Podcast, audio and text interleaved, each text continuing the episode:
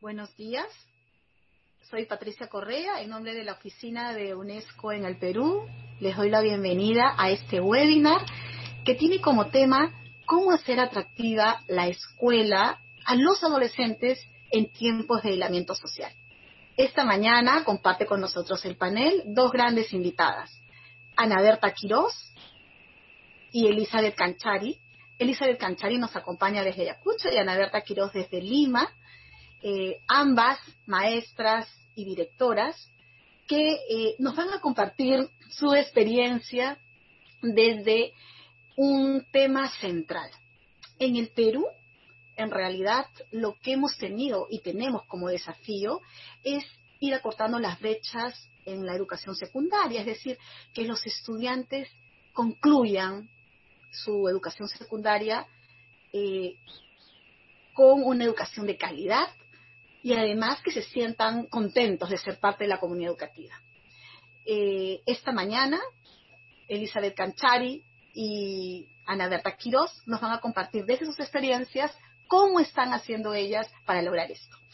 Elizabeth Canchari es directora de la institución educativa Nuestra Señora de la Asunción de Sarwa.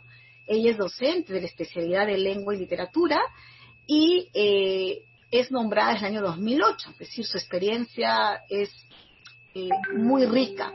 Además, ella, eh, al ser natural de Sagua, migró a Lima, se formó en Lima, en la Universidad Enrique Guzmán y y regresó, decidida a retomar, como ella dice, las raíces y asumir el reto de la educación rural. Eh, Elizabeth, buenos días, ¿cómo estás? Alimpuncha, Cusipuncha, Ollapayanchik Paskachu, UNESCO, Horizontes, Tarea, Kunapa, Kaisarwa, Yachtamanta, Ayacucho, Soyumanta, Kayacha Kumanta, Nuestra Señora de Asunción. Un buen día para todos nosotros, para UNESCO, Horizontes, Tarea. Qué bonito día para compartir nuestras experiencias, nuestras ideas y enriquecernos. Gracias, Elizabeth. Es el mejor testimonio de cómo desde ese espacio rico local podemos construir identidad. Ana Berta también está con nosotros. Ella es directora de la institución educativa eh, José Antonio Encinas de Pamplona, de San Juan de Miraflores. Ella lleva 24 años como directora. Es una experiencia maravillosa eh, que tiene y además que, queremos que nos comparte esta mañana. Y ella, como siempre lo ha dicho, desde muy niña soñaba con ser maestra, también estudió en la Universidad Enrique Guzmán y Valle y fue Palmas Magisterial en 2015. Buenos días, Ana Berta, ¿cómo estás?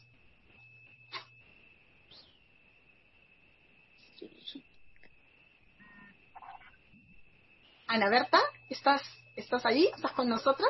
Hola, ¿me escuchan? Sí, ¿no? Sí, así es. Muy buenos días con todos. El día de hoy estoy muy contenta y con muchas ganas de compartir eh, las cosas que vengo desarrollando desde mi escuela. Y gracias a esta oportunidad de poder decirles también que está en nuestras manos como directores hacer el gran cambio en la vida de los estudiantes. Muy buenos días. Gracias, Ana Berta. Muy bien. Eh, en, esta, en este tiempo prevalece mucho la preocupación de que eh, este nuevo escenario pueda hacer que muchos de los jóvenes o que la brecha de, digamos, de, exclusión educativa sea creciente, sobre todo en la escuela secundaria. Eh, digamos, hay un enfoque de, la deserción escolar que nosotros consideramos no deberíamos llamar deserción escolar, sino exclusión educativa. Eh, considerando que los estudiantes no desertan, sino que se ven obligados o se ven, son expulsados por distintas razones, factores económicos, educativos, sociales. Esa, mirada nos permite eh, asumir también un desafío que es, no el, que es el de atraerlos y no retenerlos. Solemos usar el término retención escolar. Y lo que nosotros estamos recuperando y trabajando es este enfoque de atracción. ¿Cómo hacemos atractivo eh, la escuela a los eh, estudiantes, a los adolescentes, además en una etapa maravillosa en que es un descubrimiento de ellos mismos, pero también del mundo de una manera muy interesante. para eso están aquí ambas. Así que una primera pregunta que les planteo, Elizabeth, Ana Berta, es, desde la experiencia de ustedes, eh, ¿cómo, ¿cómo sus escuelas, desde sus escuelas con sus docentes, han logrado o hacen atractiva su escuela, tanto de la, forma presencial, que es la experiencia que ustedes traen, pero también en este momento de esta, esta escuela más virtual. ¿Cómo están haciendo, cómo caracterizarían una escuela atractiva? Eh, empezamos, Ana Berta, tal vez. Ya, bien. Este, miren, eh, nosotros para desarrollar una escuela y que se vuelva y que sea atractiva a los adolescentes, eh, hemos partido por la organización de la escuela. Eh, no existe ningún, eh, ninguna forma de tener una escuela atractiva cuando la escuela es desorganizada. Y entonces los estudiantes no entienden para dónde van ni con quién tienen que hablar. Entonces nosotros lo que hemos creado desde hace muchos años es una cultura en la escuela, una cultura de organización de los docentes, organización en los estudiantes, organización en los padres de familia, organización con los aliados externos de la escuela. Esa parte muy importante la tenemos que llevar a la planificación. La planificación es otra receta, porque si tú no planificas, todo se vuelve el día a día. Entonces, es mejor tener organizado y todas las semanas, por ejemplo, nosotros ah, tenemos reuniones especiales con el equipo directivo para mantener qué es lo que vamos a hacer durante toda nuestra semana. Es importante tener en vista siempre cuál es la visión de la escuela. Entonces nosotros hemos trabajado muchos años por ser una escuela promotora de la salud escolar que los niños conozcan mucho de cuáles son esos este, hábitos de higiene, de salud que deben mantener para tener una vida sin enfermedades. La escuela tiene un aparato de aliados con los que trabajamos, externos, con los que sostenemos la parte más importante de la escuela, que es la parte afectiva, emocional. Para nosotros eso es básico, mantener una buena comunicación también es importante. Una comunicación fluida, flexible, oportuna. No esperar que las cosas sucedan para poder comunicar, sino ya tenemos un equipo de docentes que se encarga de las cosas que tienen que ver con la comunicación. ¿Qué tenemos que decir a los padres? ¿Qué tenemos que decir a los maestros? ¿Y qué tenemos que decir a los estudiantes? Los estudiantes también juegan un rol muy importante en este sistema de organización. La participación activa de los chicos, eso es lo que lo hace atractivo a la escuela. Eh, antes se decía que no, que los chicos no deben participar en ciertas cosas porque ellos no tienen la madurez necesaria. Realmente yo no creo nada de eso. Esa teoría para mí está descartada. Los estudiantes son las personas más leales, más leales a la organización, ellos siempre están pensando en lo mejor de la escuela. Y ellos emiten opiniones, ellos te dan el derrotero por dónde tenemos que ir, nos dicen qué nos falta. Entonces, el consejo de la escuela escucha lo que los estudiantes dicen y nosotros eso lo llevamos a nuestra asamblea y, con, y a través de la, de la sistema de la plataforma virtual coordinamos entre todos con la presencia de los estudiantes, que eso es importante, para desarrollar las acciones propuestas también por los por ellos. Entonces, es importante integrar, eh, es importante también integrar y vincular, que es otra receta, vincular a los padres de familia. Los padres de familia siempre fueron un dolor de cabeza o son dolor de cabeza para muchas organizaciones, pero uno los tiene que traer, los tiene que educar y hay que ir formando padres a través de temas de interés de ellos. ¿Qué es lo que quieren saber? Y entonces tú en la en el sistema que tenemos de formación, capacitación, ahí tenemos también a los padres de familia. Tenemos muchas sesiones de trabajo con ellos que responde a sus necesidades. Una escuela se vuelve atractiva ustedes saben, cuando tú a los demás que pertenecen a ella eh, muestras a través de tus actividades que sus necesidades e intereses están siendo atendidas. Entonces, los chicos sienten eh, cosas muy lindas porque ahora tenemos como un contacto con una organización que ve toda la parte afectiva de los niños. No nos cuesta nada. Entonces, esa es una alianza muy linda que hemos hecho una organización. Y entonces, para nosotros es mantener en esta etapa de la pandemia, a mantener la salud mental de los estudiantes. Gracias. Y Ana Berta, qué interesante lo que dices. Además, estás hablando de hacer atractiva la escuela a una comunidad educativa, digamos, no solo los adolescentes, ¿no? Es decir, los padres también. Es interesante, has hablado de afecto, de comunicación, de participación y algo fundamental, organización, ¿no? La experiencia de los estudiantes en una escuela organizada, sin duda, puede marcar un, hito importante también en su ejercicio ciudadano. Vamos a hablar más adelante de ello. Eh, Elizabeth, tu escuela es una escuela maravillosa, la conozco, eh, además eh, tiene espíritu, digamos, tú estás ahí, yo creo que representas también ese, espíritu de los estudiantes. cuéntanos desde tu experiencia, ¿cómo haces para que una escuela en una zona rural, digamos, además con características muchas veces difíciles en un contexto también donde no es difícil la comunicación, ¿no? Eh, pueda ser atractiva. Bien, es una pregunta realmente retadora, no solo por la coyuntura actual, sino por lo difícil que has eh, mencionado anteriormente, ¿no? La distancia de la ciudad, eh, las múltiples dificultades que se presentan en nuestro contexto, entre otros, ¿no? Entonces, ¿cómo hacer una escuela atractiva en esas circunstancias? Y, yo concuerdo muchísimo con la maestra Ana Berta, con todo lo que ha dicho. Efectivamente, eso también se ha dado en nuestra institución, pero además de ello, es importante la contextualización, es decir, conocer palmo a palmo cómo es el contexto sociocultural de nuestra comunidad. Creo que ese es el punto de partida importante a, luego de ver la, cultura organizacional de nuestra institución.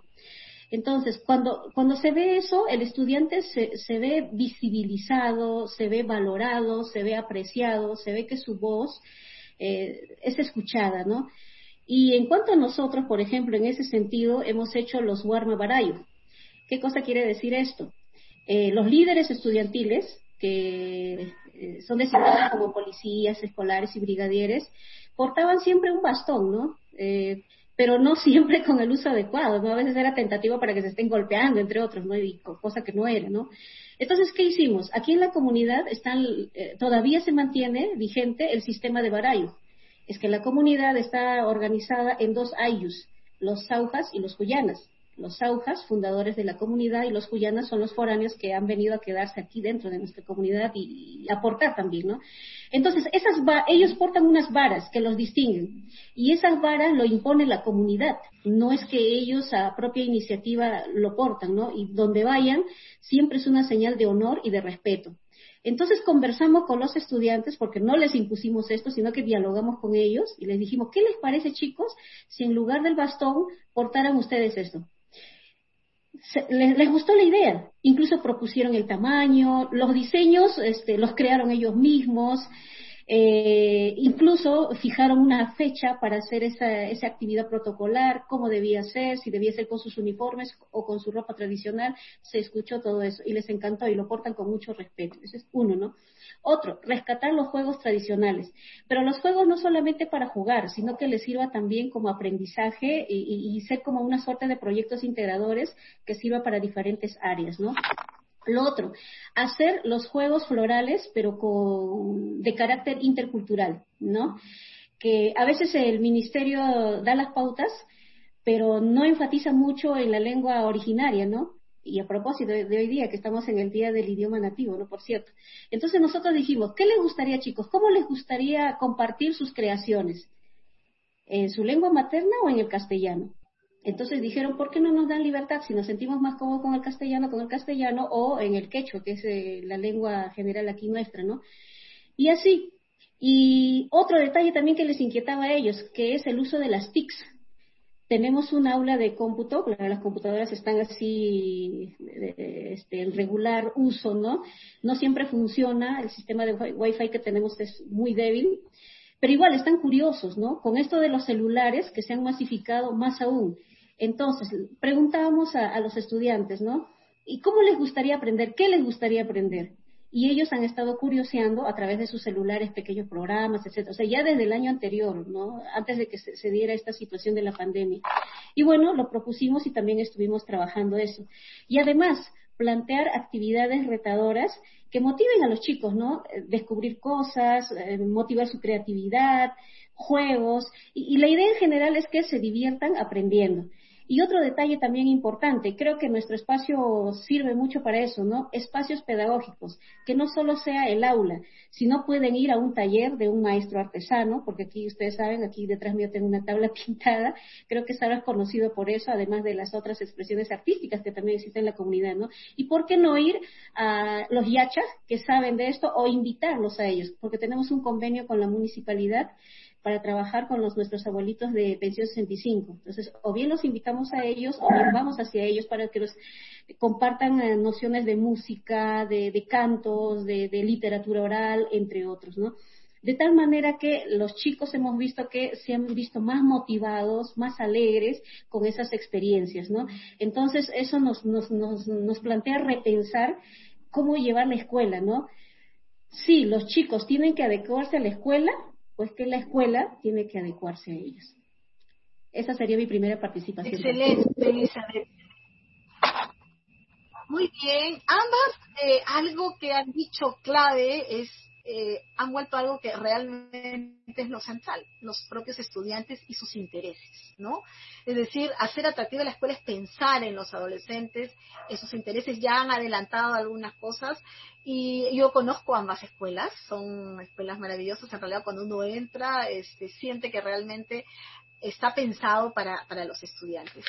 Eh, y entonces, ¿les parece, si entramos a, este, a esto, que es lo, importante en realidad, es qué es en este contexto lo que ustedes como directoras, como maestras, sienten que es el interés de los adolescentes en un contexto de aislamiento social, que no es fácil porque es justamente una etapa en la vida en la que uno se relaciona, construye también comunidad, collera, esto eh, cómo está trastocando y cómo ustedes sienten por dónde va el interés y cómo podría responderse, digamos, también de esta manera eh, a, la, a, ese interés. Y voy a poner dos ejemplos, tanto en la escuela, una cosa que conocí en el, en, el colegio de, Ana Berta, en, la escuela José Carlos Mariategui, fue un espejo grande, completo, donde uno podía mirarse.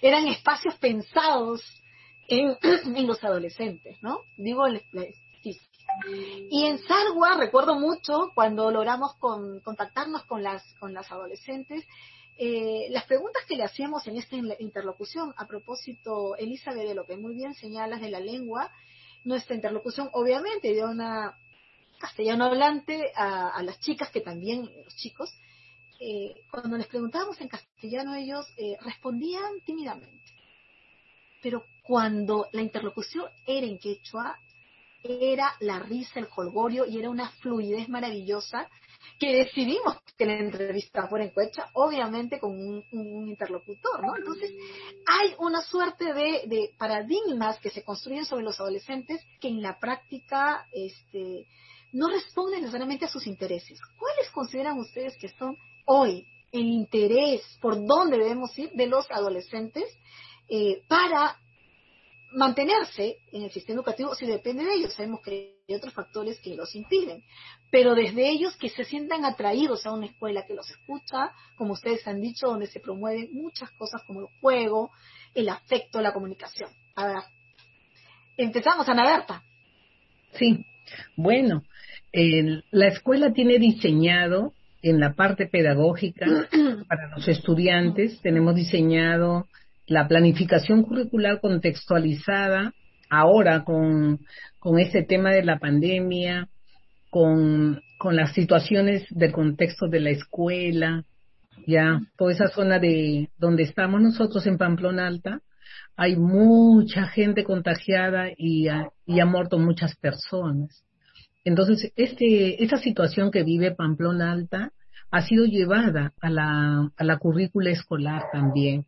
No podemos estar como segmentando la educación sino también alimentando a esta currícula nacional los grandes problemas que tienen los chicos que afrontar desde su hogar. Eh, la escuela fomentó y fomenta eh, espacios de aprendizajes, lo que tiene que ver en la parte de la educación para el trabajo, por ejemplo. Cuando los niños nos decían, hay muchas necesidades, y nosotros les decíamos, por eso es que los estudiantes tienen que aprender no solamente matemática y comunicación, tienen que aprender otras habilidades laborales también, para que cuando llegue el momento que uno necesita poner en práctica estas habilidades para que te generen algún tipo de recurso, la escuela te haya preparado. Y mira cómo el tiempo da la razón. A veces los padres dicen, yo no quiero que mi hijo sea carpintero, pero fíjense cómo la situación de ahora provoca que la familia tiene que hacer una serie de actividades para poder generar recursos en la, en la casa. Entonces los chicos desde primaria trabajan en un sistema de habilidades laborales para que ellos puedan ayudar y apoyar a la familia. Es una, una parte interesante de la escuela, eso de las habilidades laborales los días viernes. Y entonces ahora eso se ha llevado también a la parte virtual y los chicos siguen haciendo este trabajos en casa para apoyar la economía de la familia. Eh, los padres de familia están satisfechos porque antes esto no se hacía. Eh, muy tímidamente empezamos hace 20 años a crear estos talleres de habilidades en la escuela y le decíamos a los padres, porque todo empieza por convencer primero a los padres y no los padres no le dan los recursos para que compren sus materiales. Y le decíamos, eh, una persona tiene que ser un buen ciudadano y tiene para ser un buen ciudadano tiene que tener todas sus habilidades desarrolladas. Y entonces si tu hijo viaja y tiene que estar en un lugar y no sabe cocinar, no sabe prepararse algo, no sabe hacerse una cama, y entonces, ¿cómo va a poder él desenvolverse en la sociedad? Entonces tenemos que prepararlo para todo momento. Entonces la palabra prepararlo para todo momento me parece que fue muy acertada porque los padres decían, sí, efectivamente, tienen que estar preparados para todo, tienen que saber de todos, tienen que saber electricidad, tienen que saber hacer una actividad bonita que demanda el mercado. Y entonces los chicos llevan esos cursos los días viernes, pero ahora como estamos por el sistema de la pandemia, los chicos están haciendo el refuerzo de los cursos a través virtual. Tenemos que confiar, tenemos que tener mucha confianza con los estudiantes, que ellos lo están haciendo, porque ellos muestran su producto, sus avances a los profesores de las distintas áreas de educación para el trabajo. Entonces las profesoras están contentas porque hasta en la distancia los chicos muestran ese valor que es tan importante, que es el valor de la honestidad, la veracidad. Y entonces este, ahí tú lo vas poniendo en práctica y vas viendo cómo ellos van desarrollando algo que no está en el currículum de repente. Y entonces, cómo la escuela, a través de esta planificación curricular contextualizada, hace posible que los niños sigan trabajando y porque eso está interiorizado en la vida de ellos, ¿no? Que uno tiene que ser, para ser un buen ciudadano, uno tiene que tener muchas habilidades. La escuela también no solamente se queda en la parte laboral, sino que la escuela tiene servicios al interior de la escuela que hace atractiva la escuela. Yo puedo contarle a una persona que está en un espacio que se llama, es un saloncito pequeñito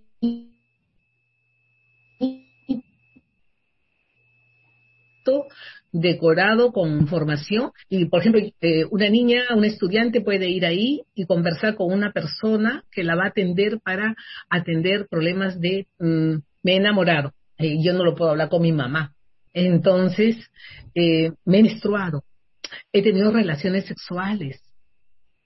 Muchas veces las mamás es ese tema que no quieren tocar entonces, la escuela tiene un espacio de escucha atendido por una profesional de la salud y ahora lo está haciendo está la señorita del centro de salud, la, la psicóloga, quien está directamente vinculado al espacio y atiende la problemática afectiva de los estudiantes. A nosotros nos parece súper interesante que el espacio de escucha presencial ahora se ha vuelto virtual.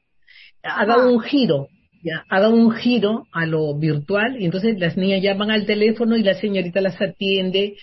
Ella no aconseja, ella facilita facilita la conversación y hace que la propia estudiante pueda generar sus propias respuestas. Eso, eso es lo interesante. Entonces, el espacio de escucha, entonces, este, este, este trabajo también de los tutores. Ahorita, cada salón de secundaria tiene un tutor y un cotutor, porque sobran profesores. Hay líneas de curriculares que no están planificadas para la parte, esos profesores se han convertido en co-tutores, entonces los niños ahora tienen dos personas que, que pueden compartir información, que tenga necesidad, hay alguien de la escuela que los atiende. Y qué importante lo que dices, porque eh, el tema de la escucha eh, y de, la, de ah. sentir que al otro lado hay alguien que tu escuela está presente a pesar, digamos, eh, de no, no presencialidad, que hay una estrategia como la que estás planteando que pueda digamos, sentir que están cerca, porque es una necesidad también en esta etapa de compartirlo, ¿no? Con los amigos, pero también con las personas de confianza. Muy bien, eh, linda la experiencia que estás contando, yo creo que, que grafica bien esa necesidad también de los estudiantes, las expectativas que van desde la desde las habilidades que tú llamas laborales, ¿no? El desarrollo de habilidades socioemocionales, hasta esta estrategia que están planteando de la escuela. Elizabeth, cuéntanos tú, cómo están eh, nuestros chicos, adolescentes, chicas y chicos, cuáles son sus, sus necesidades hoy, cómo están procesando en la escuela. Bien, eh, en este momento en que estamos a distancia, manifiestan mucho que extrañan su, su escuela, que quisieran estar junto a nosotros, te diré que, por ejemplo, este, hay momentos en que los más pequeños, sobre todo, ¿no? Se, se me acercaban, no solo a mí, sino a sus maestros, ¿no? Y nos daban un abrazo, nos daban la mano, a veces un abrazo, buenos días, profesor o profesora, ¿cómo está usted? Y la verdad es que cuando suceden esos gestos por parte de nuestros estudiantes, sientes que has llegado al corazón de ellos, ¿no? Y creo que de eso se trata también, ¿no? Ellos ven la escuela como su segundo hogar, entonces, en ese segundo hogar es necesario un trato empático, un trato en el que, como la maestra Ana Berta había dicho, es importantísimo la escucha. Sí, hay cosas que no comparten con sus padres, pero sí con sus maestros tutores. Hemos este, hecho alianza también con el puesto de salud, que es la institución más cercana a nosotros. Eh, tenemos un personal de psicología. Entonces, con ellos estamos siempre en esa atención si tienen enamorados, si tienen una preocupación, si hay casos de violencia familiar, de alcoholismo, entre otros, ¿no? Y tal vez las cosas que no pueden verbalizar con sus familias lo hacen con nosotros y hay ese, ese nivel de confianza, ¿no? Eh, por otro lado, a diferencia de lo que nuestra maestra Ana Berta decía, eh, cuando terminan la secundaria los chicos la gran preocupación es, este, ¿y ahora qué? Eh, la necesidad de migrar para buscar una oportunidad, para desarrollar sus proyectos de vida. Y esa también ha sido una gran cuestión de preocupación en nuestra institución, ¿no? ¿Cómo apoyamos eso, no? Eh, porque también son sus intereses, ¿no? Entonces nosotros para el presente año, eh, con todo lo que hemos venido trabajando, ya hemos prácticamente concretizado dos módulos de trabajo aquí, lo que anteriormente no se había hecho. Estaba documentado, que es la Incluso estaba focalizado como institución educativa agrícola, pero no estaba implementado, o sea, solo era prácticamente de denominación, habían pocos pasos que se habían avanzado. Entonces, a partir del presente, lo que hemos querido ya eh, implementar y darle una sostenibilidad. Y además de eso, algo que les interesa y algo que es del contexto, ¿no? Que es el módulo de las tablas pintadas de Sarwa, que es algo que les interesa mucho a los chicos. Y me han pasado casos de estudiantes que ya están en la universidad, que de repente sabe tejer eh, ponchos o mantas, que son de la cultura nuestra, y de repente de ahí se han ayudado para hacer sus estudios, ¿no? U otras eh, expresiones de la actividad artística nuestra, ¿no? Entonces dijimos, eso nos hizo repensar esto y por eso a partir del presente año ya lo tenemos eh, prácticamente hecho. El hecho de que estemos a distancia, esto no se queda, sino que igual seguimos trabajando. Y es en verdad interesante el talento, la creatividad y la intelectualidad. Creo que somos prejuiciosos muchas veces en no saber apreciar, valorar la capacidad de nuestros estudiantes. Pero cuando los motivas, cuando les contagias, cuando, cuando les llevas a ese camino de que aprender está, está bien, es correcto, porque te puede servir para la vida, porque la pregunta es, ¿no? ¿Y para qué me sirve matemática? ¿Para qué me sirve comunicación? ¿Para qué me sirve este y esta otra área, no? Entonces la respuesta debe estar también en la misma escuela, ¿no? Porque por ahí puede decirse, no, no, apréndelo nomás, que después ya, ya verás para qué te sirve. Creo que esas respuestas no son, no son uh, dables, ¿no? Otro, también hay que ver el desarrollo de eh, sus eh, habilidades eh, interculturales, ya que estamos hablando de ciudadanía, pero no de cualquier ciudadanía, una ciudadanía intercultural, ¿no? es importante no solo conocer el contexto, o sea, a nivel este, masivo, ¿no? Sino también es importante conocer al adolescente, quién es, porque claro, puede tener su identidad quechua, puede tener su identidad saruina, pero ah, con esto de la Internet y las redes sociales, entre otros, también va enriqueciéndose con otras culturas y va asumiendo nuevas ideas, tal vez su identidad se replantea, etcétera, etcétera. Entonces también hay, que conocer eso, ¿no? La cultura adolescente, tanto del estudiante urbano como Gracias. Bueno, yo estoy inspirada porque ustedes en realidad están planteando, están hablando, digamos, como maestras que conocen además y tienen una empatía con, sus, con sus estudiantes. Eh, me gustaría que entremos a ya este momento eh, que hemos visto por dónde están yendo los intereses, cómo hacer nuestras escuelas atractivas para que los chicos y chicas se queden de una manera presencial cuando retornen, pero también virtual.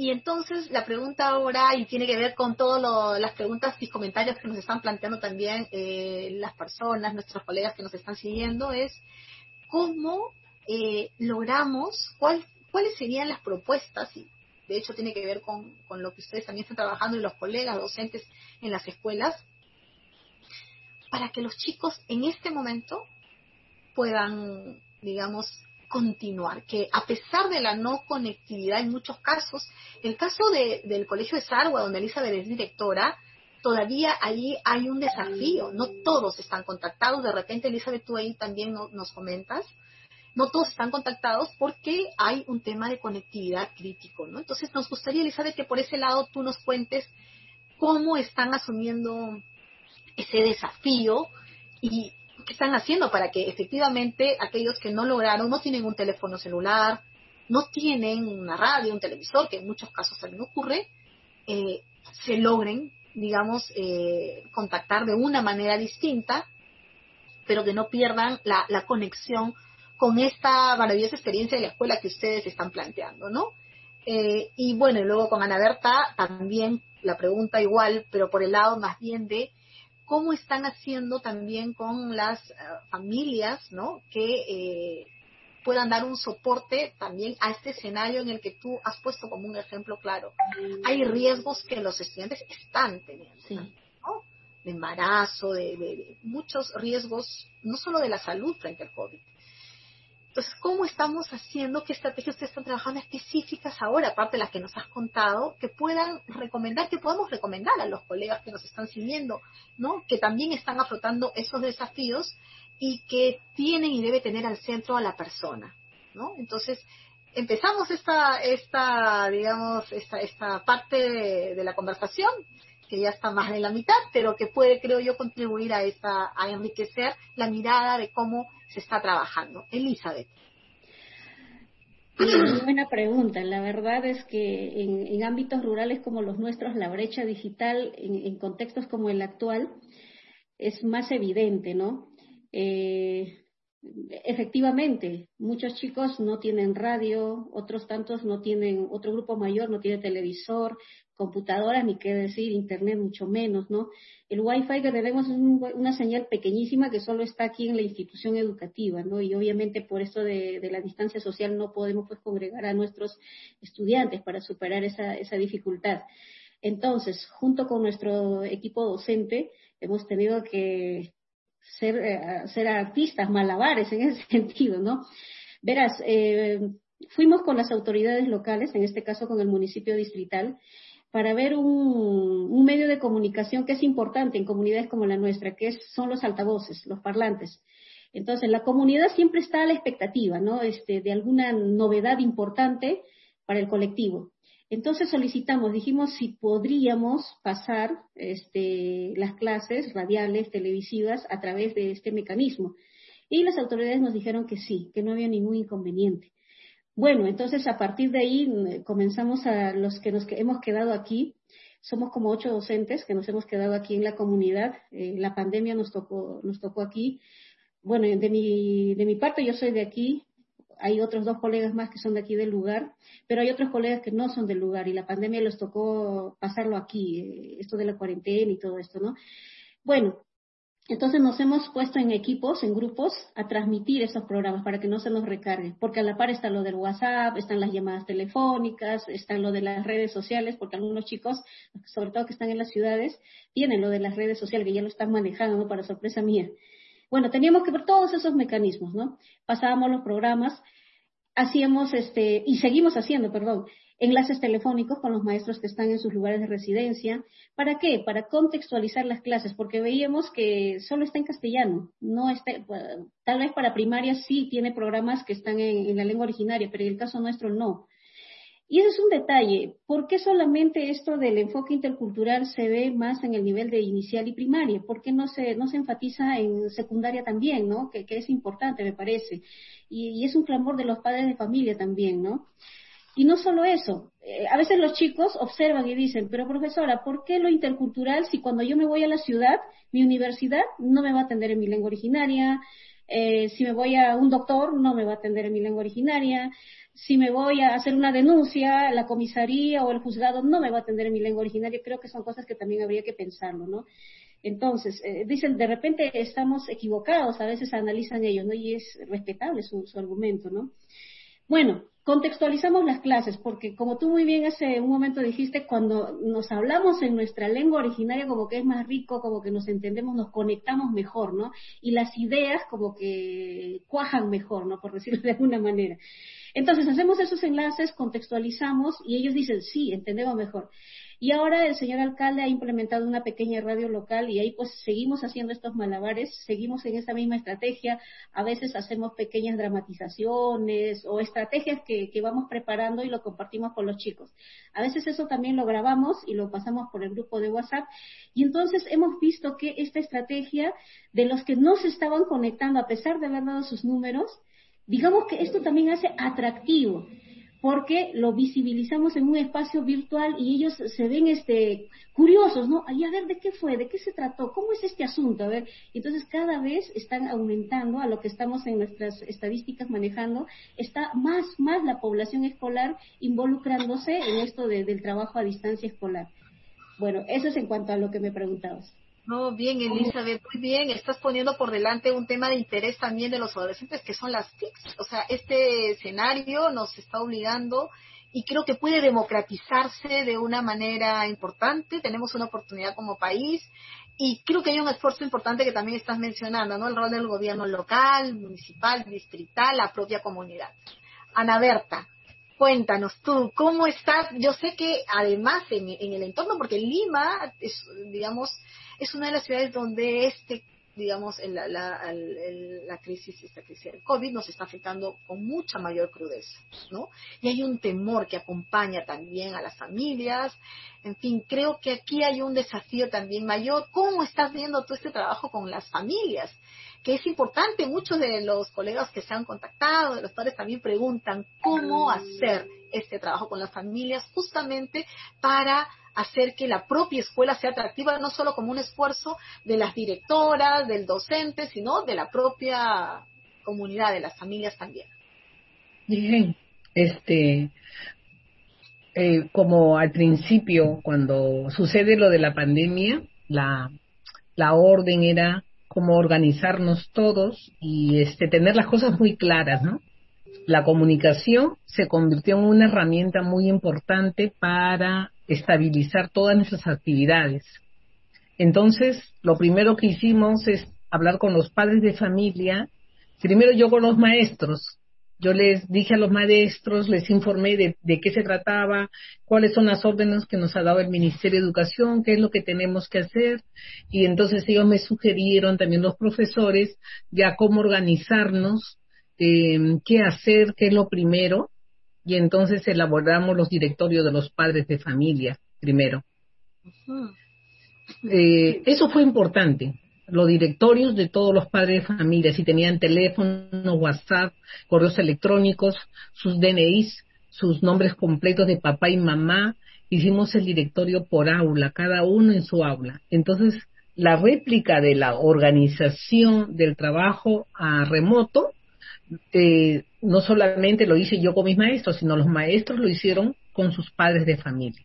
Dieron las indicaciones, dieron ese también, ellos generaron una comunicación eh, muy clara con los padres de familia, establecieron eh, los acuerdos de convivencia virtual. Eso fue interesante, ya porque todo el mundo quiere mandarse, todo el mundo quiere hablar de esto, quiere hablar del otro, y puede utilizar el WhatsApp para cosas que no son las correctas, porque el WhatsApp de cada aula fue creado con fines pedagógicos. Y si tú quieres hablar de cosas personales, de cosas este muy muy especial de cada uno, existe otra comunicación que es la asistente social o la psicóloga de la escuela. Pero para los problemas pedagógicos está el WhatsApp. Entonces se estableció el WhatsApp por cada una de las sesiones, los, los profesores hicieron su primera reunión con los padres, hicieron sus acuerdos, formaron su directiva, todavía se dieron el lujo de formar directiva, su comité de aula, y entonces establecieron cómo se iba a trabajar. Los padres aceptaron la organización y le pedían a la maestra que les tenga paciencia, porque ellas hace mucho tiempo que no sabían nada de matemáticas, ni de comunicación, ni de esas cosas. Entonces, los padres eh, tuvieron la oportunidad de contarle también a los profesores sus temores frente a este proceso educativo que tiene que ver mucho con el acompañamiento de los padres. Entonces aquí no se escapan los padres, aquí tienen que estar de cerca mirando que los niños estén haciendo las, las tareas, revisando sus actividades, haciendo sus propuestas, sus trabajos. Eh, ya no había el permiso que me voy a la casa de mi amigo para hacer trabajo en grupo, sino ya el trabajo es a través virtual. Ahora todos se reúnen a nivel virtual y hacen su trabajo. Ya no hay motivo para escaparse para ningún lado. Entonces, los chicos también se dieron cuenta que cada vez al principio el papá estaba casi sobre encima de ellos en el trabajo, pero después, ¿sabes qué cosa? Ha comenzado a nacer una cosa muy linda en las familias. El amor en la familia, algo que no había ya el respeto de la el respeto con la familia este el que los padres se vuelvan los protagonistas de este trabajo de educación porque aquí los padres ahorita están luchando para que sus hijos este, puedan concluir el año escolar. Y entonces hemos convencido a los padres de que ellos son los segundos maestros y que de ellos depende mucho el futuro de su hijo que parece mentira, que tú me puedes engañar a mí, pero sabes que tu hijo está delante, el, el, el resultado de todo este trabajo van a ser tus hijos. Y entonces nosotros necesitamos tu compañía, tu apoyo. Y la educación virtual era algo que los niños pedían a gritos hace muchos años wow, yo siempre le escuchaba a los niños que decían, ¿cuándo no habrá cuaderno ya, directora? Ya no debe haber cuaderno, solamente debemos tener nuestra lactito y ahí nuestras carpetas, hay que hacer como esos colegios que son privados que ya usan solamente computadoras. Mira, que ese sueño no estaba muy lejos, ese sueño fue del año pasado de uno de mis alumnos que me contaba. Y ahora ellos están haciendo lo que les gusta, trabajar de manera virtual, elaborar sus carpetas por cada una de las áreas curriculares, les encanta, les encanta lo virtual. Entonces, establecen carpetas virtuales por cada área curricular. ellos creen que son universitarios. Entonces, está bien que se crean, le digo, para que hagan las cosas bien. Y entonces, el trabajo virtual para mí es fantástico. Yo también como directora me siento fantástica siendo directora virtual porque me da la oportunidad de, mira, lo que no podía hacer casi siempre, capacitar a todos los profesores a una sola hora, ahora lo hago a través virtual, a través de las plataformas. Entonces, eso es muy importante, cómo capitalizo este sistema, estas plataformas virtual en favor de la escuela. Entonces, todos los jueves a las 8 de la mañana, capacitación virtual.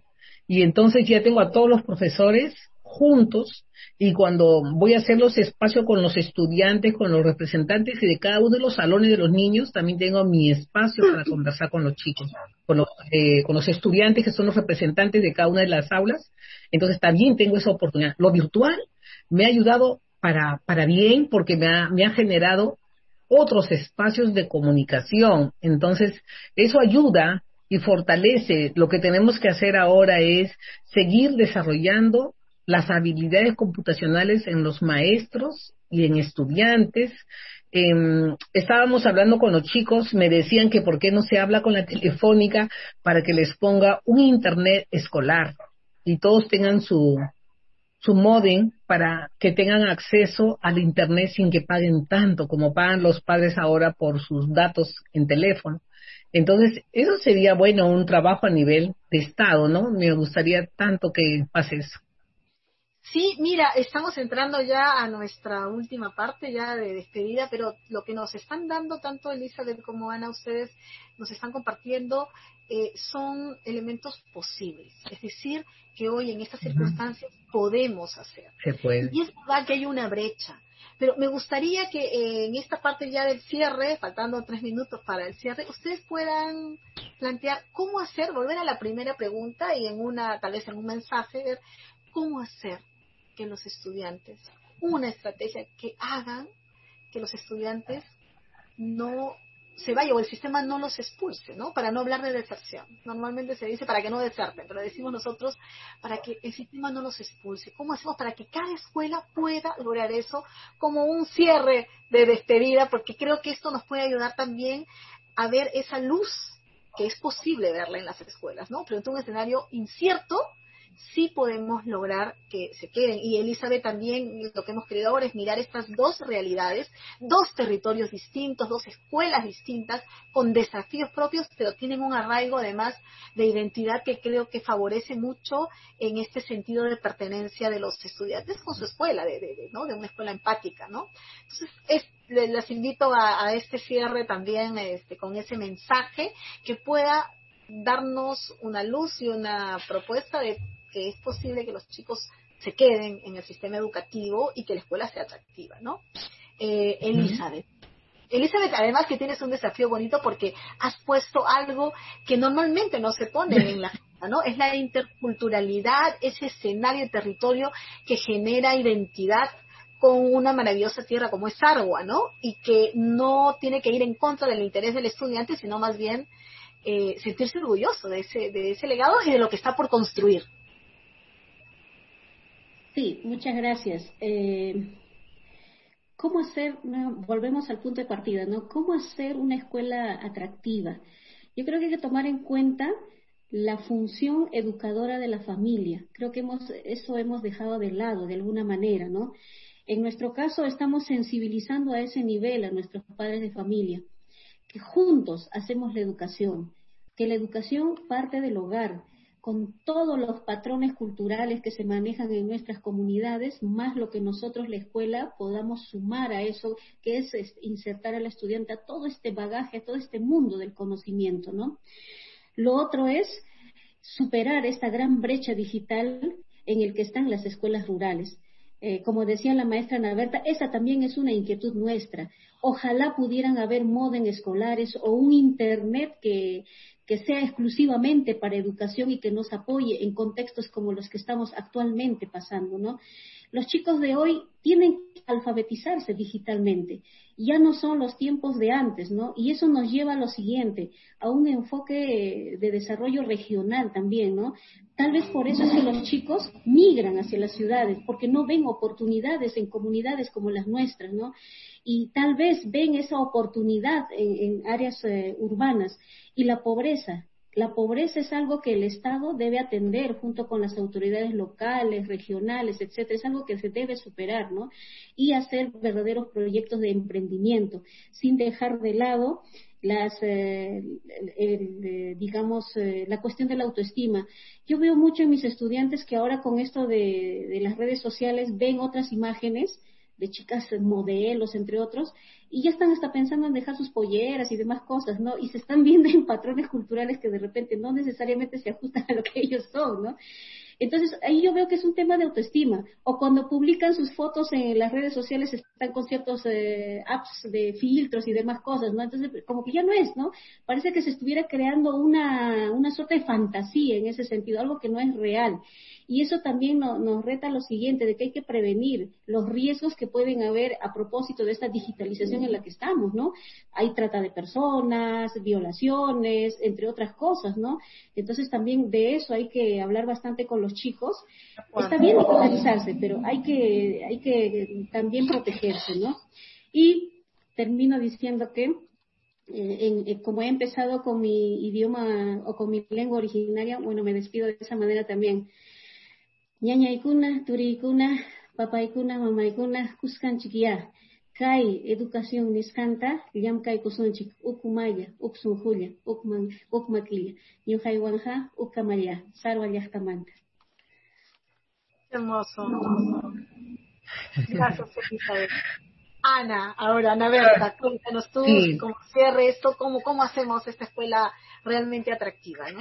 Queridos este, directores y directores de todas las escuelas que nos están escuchando y que podamos hacer algo también nosotros a través de este mensaje, eh, decirles que todo es posible.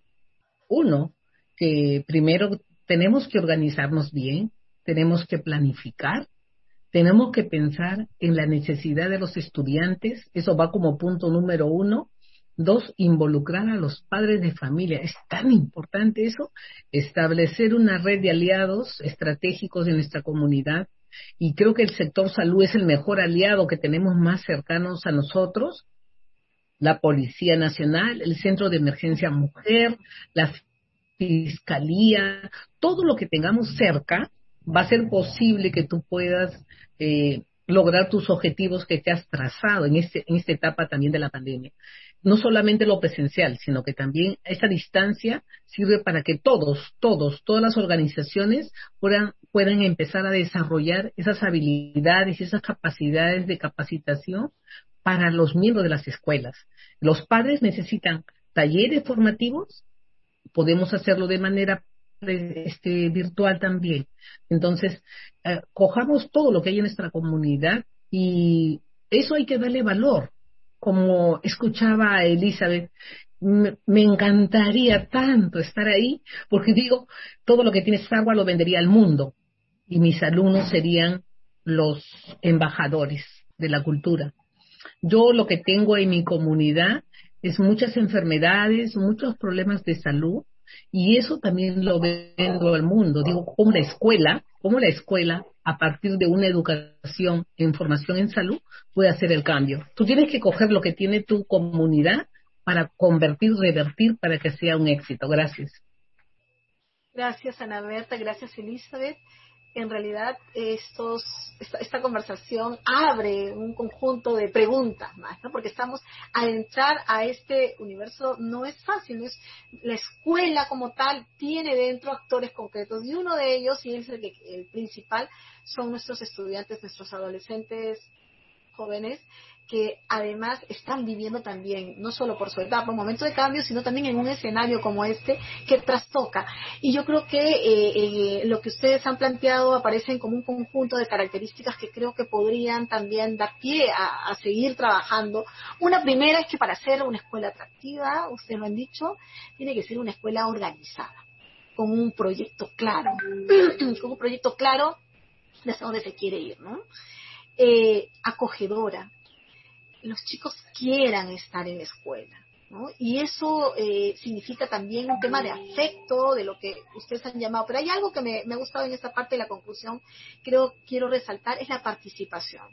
Son espacios, la escuela es un espacio de participación donde hay un actor central, donde es el protagonista, y son los adolescentes. Entonces creo que allí es esa, esa digamos, eh, conjunto de elementos configuran una escuela que realmente sientan, todos quieren estar. Y en este escenario que todos ustedes lo han planteado, están trasladando, han puesto ejemplos muy interesantes como esta comunicación. Elizabeth todavía en la, en la escuela en Salvo tiene un desafío territorial. Hay mm, más o menos, me parece que un porcentaje, 30% de estudiantes que no están contactados todavía. Ahí hay un desafío que ella está trabajando con el equipo de la escuela, pero eh, Ana tiene a todos contactados, igual tiene el desafío de involucrar a la familia como un elemento de soporte importante, ¿no? Y eh, yo creo que una segunda gran conclusión es que ustedes lo han puesto también en la, en la mesa, es el manejo de las TICs, de las tecnologías de información, como una gran oportunidad. Y una oportunidad que debe ir eh, creciendo, que debe favorecer este escenario, una política de Estado, como eh, se está intentando también avanzar en esa ruta que permita eh, la comunicación. Han señalado el WhatsApp también como un mecanismo de los maestros, de, como una herramienta pedagógica que creo que es importante y que nos puede ayudar hoy a trabajarla de una manera estratégica, de una forma estratégica. Y entonces ese interés por las TICs trastoca también su propia, este, este, estas habilidades socioemocionales que los estudiantes están desarrollando y a borbotones empiezan a compartirla y es la necesidad de comunicación. Y por lo tanto, una de ellas, esta, esta forma de comunicarnos vía, eh, digamos, este, las, las, las TICs, ¿no? Por último, creo que una tercera conclusión que ustedes nos dejan, además, con el aporte de muchos, es justamente el hecho de la articulación de muchos actores para que una escuela sea atractiva. La escuela sola no puede. ¿no? Está el gobierno local, el gobierno regional, el, el, salud hoy, hoy lo has manifestado, Ana Berta también, lo ha manifestado Elizabeth con el gobierno local, toda la, la ruta de articulación que es fundamental para un enfoque territorial. Y yo creo que el gran gorro de todo esto es en una etapa en que los adolescentes están fortaleciendo, construyendo también su propia identidad, planteándose qué quieren, un futuro, el tema de la identidad, de ese contexto que los abraza, que los abriga es fundamental, ¿no? Y por esa razón las escuelas secundarias eh, con los adolescentes tienen que tener esta apuesta intercultural, ¿no? Que Elizabeth lo, lo, lo, lo, resaltaba muy bien y creo que es posible. No solo las expresiones artísticas que tiene, porque no solo en Salva no solo son las tablas, estamos hablando también de los tejidos, ¿no? Tiene pintura, hay, hay un conjunto, digamos, de arte, eso, las, el trenzado, en fin, eh, maravilloso.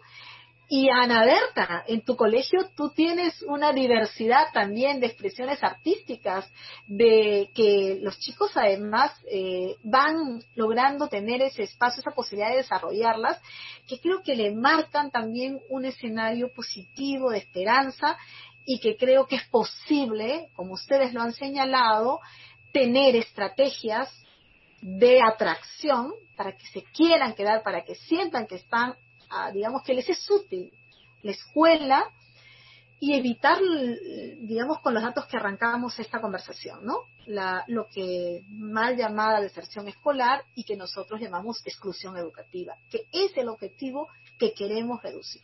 Los estudiantes no se van porque quieren, se van porque no les estamos dando un espacio, no les estamos ofreciendo una escuela atractiva. Ese es el gran desafío. Ustedes han abierto muchos temas, Gracias por su participación, gracias a todos por seguirnos y nos vemos la próxima semana con este webinar desde UNESCO también, con una apuesta para fortalecer también la escuela pública, que es un sentido también, un sentido de esa gran apuesta de sociedad que queremos construir. Muchas gracias. Gracias. Gracias a todos.